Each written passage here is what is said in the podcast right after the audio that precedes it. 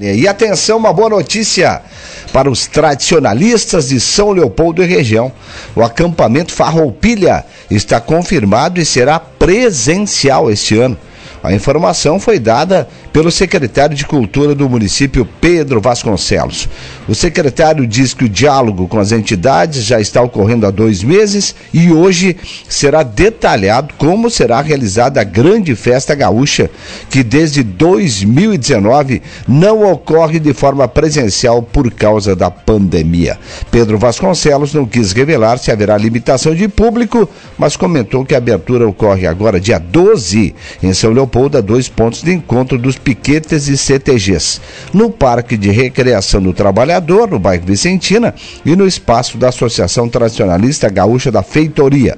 Ainda não há informação se a festa ocorre nos dois espaços.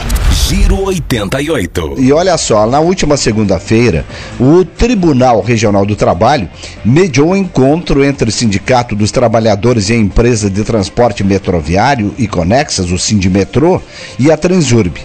A reunião buscou estabelecer negociações para evitar uma greve. Na semana passada, paralisações estavam previstas para ocorrer a partir de amanhã.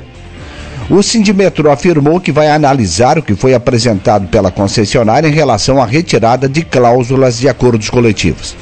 Em nova Assembleia Geral, agendada para hoje ao meio-dia, a entidade decidirá se mantém a paralisação de 24 horas anunciada para esta quinta-feira e a greve por tempo indeterminado a partir de 12 de setembro. Então a definição hoje ao meio-dia se os metroviários farão greve ou não nesta quinta-feira.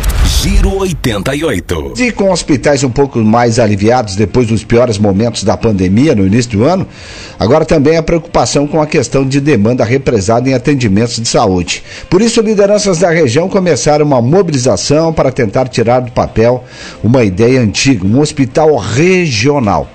Essa demanda reprimida e procedimento de média e alta complexidade do Vale do Paranhana e do Vale dos Sinos foi um dos argumentos apresentados para a secretária estadual da Saúde, Arita Bergman.